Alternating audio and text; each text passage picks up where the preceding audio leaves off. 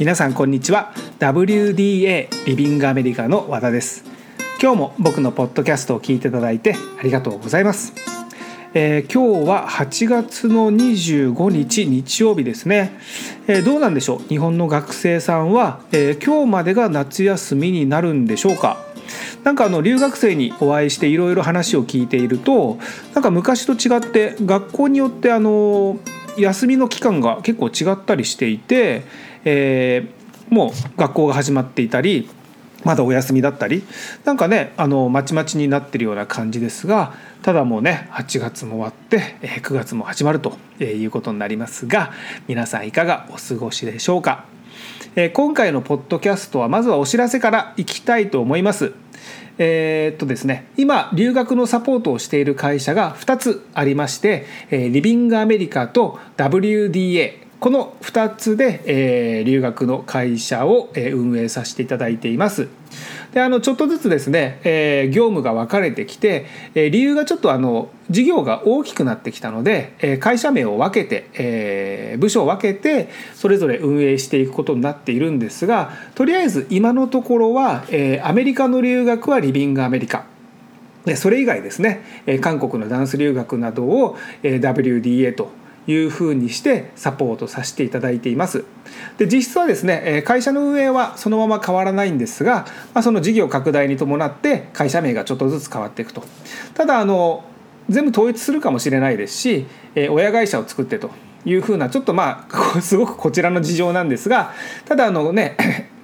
今までリビングアメリカでやってたのに急に WDA になったりだとかそういうふうに変わってしまってえどうしたのと思われるかもしれませんが特にえ何かが変わるというわけではなくて、まあ、あのちょっと社名が分かれるって言い方した方がいいんですかね、えー、なってしまいます。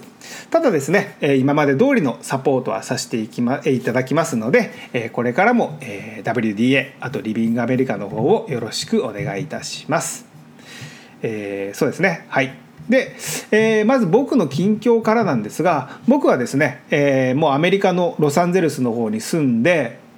もうかれこれ25年ぐらいですかね高校卒業してすぐこっちに来て大学に行って仕事をしてで会社を作ってと。いうふうな流れで、えー、ずっとアメリカロサンゼルスに住んでいるんですが、あのー、永住権を持っているんですね、えー、アメリカの場合グリーンカードというんですが、まあ、今はちょっと違いますけど昔はあのカードが緑だったのでそのまま緑のカードグリーンカードというふうな呼び方をしていて今もその名残でグリーンカードと言うんですがその永住権はですね昔取った人は1回取ってしまえばおしまいだったんですけれども今最近最近って言ってももう何十15年かな？20年？あそんな経ってないか。10年15年ぐらい、えー、前の人はあの10年ごとにですね更新しなきゃいけないんですね。で僕もちょうど、えーと、今年、えー、更新の年になっていましてああそそろそろ更新なのかなって見たらもうあの有効期限が切れてたんですね。2月に、えー、僕のグリーンカード切れてて気づいたのが7月だっていうですね。もうゾッとするようなえ不法滞在なのかというような一瞬焦りましたがまああのサイトでこうあの政府のサイトに行って調べてみたらその何ですかね。有効期限が切れても特に問題はないと。ただあの永住権が切れてるので出入国ができないんですね。日本に帰ったりとか、まあ、その不便さはあるんですがただやっぱりきちっと申請はしなきゃいけないのであの更新をしに、えー、て言い方したらいいんですかね。政府の機関の、えー、オフィスに行ってきました。でもう今はですねもう全部オンラインになっていてすごく楽ちんなんですが日本はね多分あのまだお役所に行って書類を書いて出してそれこそハンコをしてとかえー、僕やったことないので分かんないのでイメージですがそういう感じがありますがもうアメリカはですね全部インターネットです、えー、オンラインでアカウントを作って、えー、自分のグリーンカードの写真を撮ってそこにアップロードして、えー、クレジットカードでお金を払って申請の更新がおしまいとただ指紋取らなきゃいけないんですね。えーと、バイオメトリックアポイントメントって言い方しますけどそれだけはオフィスに行かなきゃいけないのでオフィスに行って申請をあ更新か、えー、指紋を取ってもらってもうものの23分で終わりましたけどねもう全然人がいなくて、えー、すぐ終わってしまいましたが、まあ、これでまた、えー、もう10年アメリカに住むことができます。ただこの更新するのにお金かかるんですね。えーと、今回僕が更新したのが580ドルかかったので6万6万5千円ぐらいですかね。10年に1回6万5千円かかるというのがですね非常に痛いなと 思います。でちょっと前まで、えー、確かね280ドルだったんで3万円ちょっとだったんですよ。それが約こう倍ぐらい値上がりしているというですねこのアメリカの強気な姿勢ですよね、えー、住みたいんだったら金払えよみたいな感じの、えー、のにまあ仕方なくお金を払って、まあ、永住権を申請してきました。ただですねその、まあ、学生から、えー、アメリカに住むためには、えー、働くかこの永住権を取るかですね。この2つしかないかな。そうですね。あと会社を設立する。まあまあ働くですよね。働くか永住権を取るか。そうですね。永住権を取るって言っても結婚したりだとかえー、っとあと永住権を取る方法。働くか働いて永住権を取る方法もあるんですよね。そのアメリカはその働くっていうハードルがすごく高いので、えー、高いっていうのは働きづらい働かしてくれないですね正確に言うと。アメリカ人の職を奪わせるようなビザを出さないんですよ。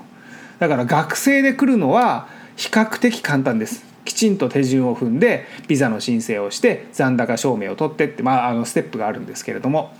ただこの、え、永住権グリーンカードだったりあと労働ビザですね。H1B とか H1 とか言い方しますがこれがものすごくハードルが高くてこのハードルを乗り越えることができなくて帰る学生が8割9割ぐらいですかね。だから100人いて、えー、永住権が取れたりえーと、労働ビザが取れたりってするのはまあ10%かな。10人いるかいないかぐらいのハードルが高いんですがまああのきちっと手順を踏めば取れないことはないですしその後に、えー、鬼のように高い、えー、更新料ですね、えー、6万5,000円ぐらいを 10年に1回払えば、えー、まあアメリカには住むことができるということが 一応僕の近況となります。はい、えー、それでは今日のトピックに行きたいと思います。えー、今日のトピックなんですが、えー、前回に引き続きですね、えー、留学中のアクシデントトップ5困った時はどうすればいい？の後編になります。でこれはですね前回、えー、全部トップ5をお話ししようと思ったんですが、えー、このトップ5、えー、スマホをなくすパスポートをなくす財布をなくす怪我病気をする迷子になるとこのトップ5のスマホをなくすだけで、えー、前回30分ぐらいのポッドキャストになってしまったので、えー、やむなくですね前回はスマホをなくすだけ、えー、お話しして今回後編としてパスポートをなくす財布をなくす、えー、病気怪我をする迷子になるこうなった場合にどうするかというのをお話ししていきたいと思います。であのやっぱりあの、え、前回話してて思ったんですがこのスマホをなくすっていうのがどれだけ致命的なことなのかということですね。それぐらいしっかり話す、え、内容だったので前回まるまる使ってこのスマホをなくすを話させていただきました。やっぱり日本でもねスマホなくしたらゾッとしますよね。それが留学中に、え、なくすとなるとゾッとするのはそれの3倍から5倍ぐらいは、えー、ゾッとします。で日本と違って携帯屋さんもあるわけでもないしそもそもどうしてもいいかはわからないと。でも携帯に頼り切った生活をしているのでえ何とかしなくちゃいけないということで、えー、詳しくお話ししました。なのでこのスマホなくすを、えーと、もし、えー、聞き逃した方は是非前回の放送で、えー、聞いていただきたいです。これはもう絶対に知っとかなきゃいけない。留学するんだったら知っとかなきゃいけない情報ですね。で次えー、次に困るのが今回の、えー、トピックですがまずパスポートをなくすですね、えー、留学中にパスポートをなくしたらどうすればいいのかということなんですが、まあ、言ってみればですね自分の身分証明書をなくすというのと、まあ、簡単に言えば日本に帰れなくなってしまう。飛行機に乗れないですよね。パスポートがないと出入国ができないというのとまあ、その地域によってはそのパスポートを悪用される場合があります。なのでまずパスポートをなくした場合どうするかというと一番最初にやっていただきたいのはその国のその場所の警察署に行っていただきたいです。あれパスポートがないとどこかに置き忘れたかなと部屋にもないぞと思ってあこれはいよいよなくしたんだと思ったらまずすぐに、現地の警察署に行って、ポリスレポートですねそのパスポートを紛失した証明書を作ってもらいます。でこれを作っておけば、まあ、言ってみればパスポートをなくしたっていうことを、まあ、証明できるわけですよねちゃんとパスポートなくしたんだねっていう言い方変ですけれどもでそれを持って、えー、日本大使館に行きますね。でそのポリスレポートを持って日本大使館に行ってどうするかというと、まあ、紛失届を出します。でこれはですね、えー、本人が必ず行かなくてはいけないので、えー、このポリスレポートを持って窓口に行くんですがこのポリスレポート、だけではこの紛失届を、作ることができません。で紛失届をするには、ポリスレポートとあと写真1枚ですね。それからあの参考となる、書類、身分証明書ですね。例えば免許証だったり保険証だったり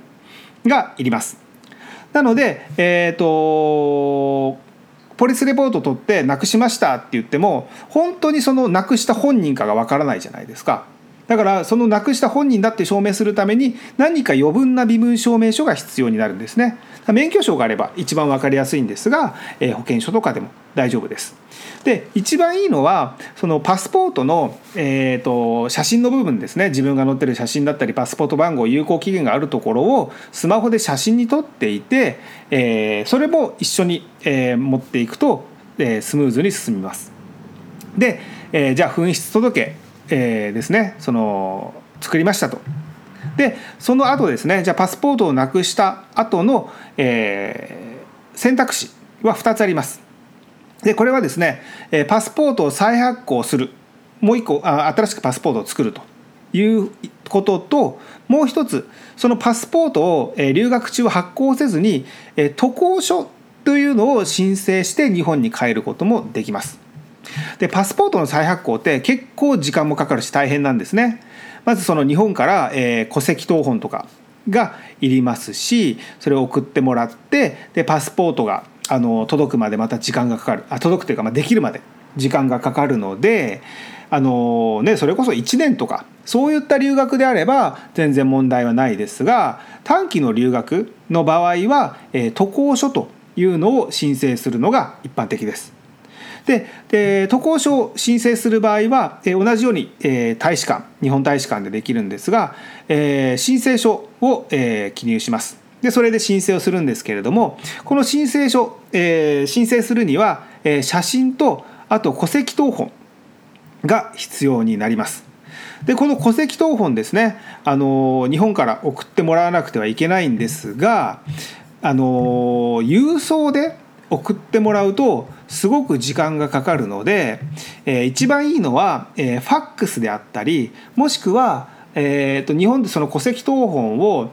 PDF ファイルですね E メール上で送れる書類にして例えばスキャンをしたりとかです、えー、スキャンをしてでメールアドレスに送って留学生の。でそれをこっちでプリントすると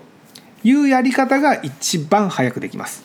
なのでその写真を準備して、えー、戸籍謄本をですね日本で撮ってもらって、えー、PDF ファイルでメールで送ってそれをこっちでプリントしてで、えー、大使館で申請します。でこの時にその渡航申請ということはもう渡航する要するにあの旅行旅行っていうかまあその日本に帰るということなのでその日本に帰る意思があると日本に帰るんだよっていうことを証明するために、えー、航空券ですね帰りのチケットとかを、えー、調べる必要があ調べられる場合がありますので一応そのパスポートをなくした場合は写真と戸籍謄本のほかに、えー、航空券の、えー、e チケットとかですねも持ってった方がいいです。で、えー、まああの窓口でですね渡航書がどれぐらいで発行できるか確認していただきたいんですがその理由が渡航書は発行されてから有効期限がだいたい1週間から10日ぐらいなんですね。でそのその期間に帰らなくては、え、いけないのであとまだ例えば3週間留学が残っているのに渡航証明書を、えー、もらって渡航証明書？あ渡航書ですね。ごめんなさい。渡航書をもらってしまうと、えー、帰る頃には期間が切れてるんですね。なので、えー、帰る時に合わせて、え、その渡航書を、え、申請するという流れになります。でもしですねあのまだ期間があって、えー、身分証明書も必要だしパスポートを申請するには十分な時間があるという場合、え、パスポートの再発行にはまず最初に作ったポリスレポートですね。で紛失届。それから、え、パスポートの申請書。これはもう大使館に行けばあります。あとパスポート用の写真。そして戸籍謄本。これが必要になります。で国によって、えー、どれぐらいでパスポートが発行されるかというのは、まあ、若干違いはありますが、まあ、最低でも1週間以上はかかるというふうに考えてもらった方がいいので、えー、まあ余裕を持って、えー、帰国できる場合は、えーとそうですね、パスポートを申請していただくという方がいいかもしれません。でまあ、もうこんなこと言ってしまうともうそもそも論なんですがやっぱりあのなくさないように、えー、注意することが一番なんですね。だからパスポートはやっぱちゃんとあのスーツケースの中にしまって普段あまり持ち歩かないとか、えー、それこそあのパスポートのコピーを持って、えー、本物本物っていうかそのオリジナルは持ち歩かないとかでそのパスポートの情報は必ずメモに取って一緒のところに保管しないだとかそういうことを考えてると、えーまあ、なくさないですし、まあ、万が一もしなくしてしまった場合も、えー、対応がすぐできるかなというふうに思います。はい以上がパスポートをなくすですね。で次財布をなくすと、えー、まあこれもですね、えー、まず財布をなくしたら、えーまあ、警察に行ってポリスレポートを作るということをするんですがそれ以前に一番最初にやらなきゃいけないことはえー、カード会社に連絡をする。ということですね。えー、留学をする場合、えー、期間にもよりますが留学費用を全て現金で持ってくるということはやっぱりあんまりお勧めしません、えー、額が大きくなりますし、え現金を常に持ち歩くということが、えあんまり、えー、ですかね気持ちが良くないというか。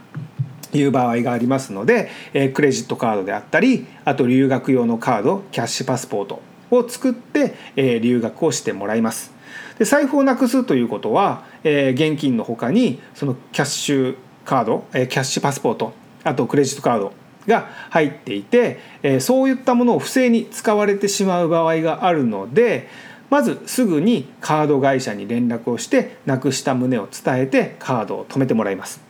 でそれから、えー、警察に行ってポリスレポートを作るんですね。でこのポリスレポート作る理由は、えー、財布が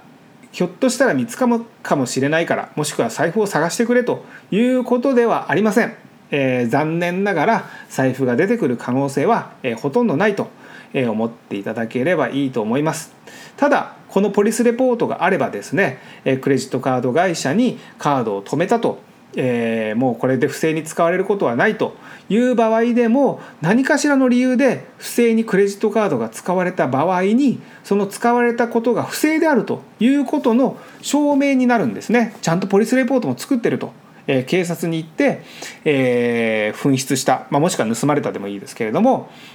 えちゃんと証明してる書類があるのでクレジットカード会社はきちっとその分保証してくれます。であの止めた時点でもうそもそも使えなくなるのでその短い間に使われてしまったっていう場合なんですがそれが本人ではないということの証明で自分でまあ今はないとは思いますがその分を負担することはほとんど、えー、なくていいということですね。で現金はもう諦めるしかありませんのでもうその最初からですねそもそも多額の現金を持ち歩かないというのが、まあ、対策というところですね。そして次怪我病気をする。これこそもう本当にアクシデントの王様だと思いますね。自分の力ではどうしようもない、えー、風邪をひいてしまうと。誰もわざと風邪をひく人はいませんし、えー、誰も好き好んで自分から怪我をする人はいません。ただそうなってしまった場合は、えー、留学には必ず、えー、海外旅行保険に入ってきた入ってきていただきますので、えー、まずその保険会社に連絡をします。でなんでかっていうと、えー、日本のシステムと違ってその保険会社が提携している、えー、カバーしている病院にしか行けないんですね。なのでそうじゃない病院に行ってしまうと保険に入ってるにもかかわらず、えー、医療費を自分で100%負担をしなきゃいけないという場合があるのでまず保険会社に電話をして、えー、病院の紹介をしてもらいます。えどこの病院に行けるかというのを確認しますね自分がどういう地域に留学しているどういう町に留学しているでそこの近くには、え病院がどれぐらいいくつかあって例えば日本語が喋れる病院がいいってなるとちょっと遠いけどここにあります誰々先生がいますとかいうふうに、えオペレーターの方が、え日本語で対応してくれます。であの今ですねもうほとんどの、え海外旅行の保険の会社が、え予約まで取ってもらえるのでその症状も伝えます。えー、例えばまあそうですね。あの風邪をひいて熱がある湿疹が出た、えー、嘔吐が止まらない下痢がひどい、えー、そうですね。骨折をしたとか、えー、まあいろいろありますがでその状況に合わせて病院を見つけて今言った日本語の先生がいいということであれば、えー、片道車で30分以上になりますが大丈夫ですか？あそれでもいいです。だったらその病院を予約してもらう。あでももう英語でも大丈夫なのでとりあえずすぐ先生に見てもらいたい。じゃあもうあのそこの場所から5分のところに病院がありますのでと。いうような感じで予約を取ってもらいます。で病院に行って、えー、診察を受けてお薬をもらうと。いう流れは一緒ですね。でここで、えー、病院でお金を払わなくてはいけないんですがこれも、えー、保険会社によったり、えー、保険のプランによって内容が違います。100%、えー、保証してもらえる保険であれば自分が払うお金は一切ないですし、えー、100%保証してもらえる保険でも一旦自分が立て替えて後から返してもらえる場合は、えー、一旦全部神宮が払わなきゃいけないということでただこれはですね、えー、日本にいる間に保険会社に確認もできますし、えー、留学中でも必ずその現地の、えフリーダイヤルがあって、え日本のオペレーターが対応してくれるので、え日本語で、え確認することができます。なのでまあ比較的これはですねその状況はしんどいですね、え風邪をひいたり、え病気になったり怪我をしたりという状況はしんどいんですがそれの対応する対応策ですね。は比較的簡単です。もう決まってて保険会社に電話をする。あとはもう日本語のオペラオペレーターが出るので、まあ、言ってみればその指示に従ってもらえれば大丈夫ということになります。はい。で最後に、えー、迷子になるですね。えー、これもその留学中の移動で、えー、知らないとこで降りてしまったりあ電車とかバスですねで、えー、乗り換えを間違えてしまったり違う電車やバスに乗ってしまったりとえ言った場合、え、この時にやっぱり大活躍するのはスマホですね。そのマップで今自分がどこにいるかという GPS 機能で、え、場所が分かるのでその場所から自分の例えば学生寮であったりホームステイであったりというようなもう登録してある住所にどうやって行けるのかと今自分がどこにいるのかというのを確認することができます。であのまあ時間帯にもよりますがやっぱりこう暗くなってきてちょっと怖いなとえいうふうに思うのであればもう躊躇せずタクシーやウーバーに乗って、え帰っていただきたいです。であのそんなにあの何ですかね迷子になる場所にもよりますが例えば1時間2時間離れている場所にいて迷子になるっていうのであればえー、ウーバータクシー代が結構かかってしまいますがそれでもえー、何かこう、まあ、例えば事件に巻き込まれたりだとかやっぱり怖い思いをするっていうことを考えると、えー、それに乗っていただきたいかなと。でまだ全然時間に余裕があるのであれば、えー、人に聞いたりだとかして、えー、自分が行きたい場所ですね、えー、そういうのを伝えていくと。まあ、大体あの帰りですね行きに迷うって言っても、まあ、あのまだ時間も明るいですし早いですし外も明るいのでそんな心配することはないんですが、まあ、帰り暗くなって、分かんなくなってきて不安になってというふうに思うのであれば、もう治安の良し悪しには関係なくもうウーバーそうですねで、え、帰っていただければなというふうに思います。だもう必ずスマホは必需品ですよね。海外でも必ず使えるようにしておく。あと Uber も登録しておくと。多分今 Uber が使えないのは日本ぐらいじゃないですかね。その UberEats が日本では流行ってると思いますが、えー、海外では Uber がそのタクシーみたいな配車サービスとして非常に、え、大きなシェアを、え、占めていますのですごく便利に使うことができます。ただこの逆にウーバーがあるんだったらじゃあ大丈夫じゃんっていうふうにも思ってほしくはないんですね。ウーバーはあくまでもそういった時の時の保険であってやっぱりあの、慎重に行動していただきたいというか、あの、気をつけて行動していただきたいというふうには思います。はい、えー、とりあえずバーッと駆け足で、えー、パスポートなくす財布なくす怪我病気をする迷子になるというのをお話ししましたが、えー、最後におまけとしてですねじゃあ実際に、えー、一番留学生に起こりうるトラブルは何なのかと、えー、いうのもお話ししていきたいと思います。で実際に、えー、留学生に起きる、えー、ナンバーワンの、えー、アクシデントトラブルはですね時差ボケでの寝坊遅刻です。でこれは、えー、以前のポッドキャストでもお話ししたことがあるんですが、えー、寝坊して困るのは、えー、時間が決まっている授業が始まる、えー、授業がある語学学校の場合ですね。なので語学留学であったり、えー、例えばダンスと語学の留学であったりと。いう時に学校が入っていてその学校初日に、えー、寝坊してしまうというのが実際の留学生で一番多いトラブルになります。トラブルまあトラブルですね、えー、アクシデントになります。でねあの日本で学校で寝坊しちゃったってなってもそんなに慌てることはないんですがそのね留学して、学校初日に寝坊してしまったっていうとどうしていいかわからないということからちょっとパニックに、まあ、プチパニックですねになりやすいと「わあどうしたらいいんだろう寝坊しちゃったはどうしましょう」でまあなってしまうんですがそれはどうしていいかわからないから。えー、慌ててしまうだけで、えーまあ、どうすればいいかというと、まあ、慌てずに、えー、学校に行ってくださいということですね。であの留学生を受け入れしている語学学校はその学校初日に留学生が時差ボケで遅刻する、えー、もしくは、えー、学校に来ないということはですねもう日常は茶飯事に起きているので、えー、そんなにあの大げさに捉えることはありません。何やってるのよあなたって別に怒られることもないですしもうこれだと留学できないわ学校にはもう来てこなくてもいいですよなんてことは当然ありません。でじゃあどうすればいいかっていうと例えばじゃあお昼の12時からなのにお昼の1時に起きてしまったと1時間えー、もう遅刻してますよねそこから準備して学校行ってというのにどうしたらいいんだろうと思って慌てるんですが、まあ、とりあえず、えー、学校に行ってください。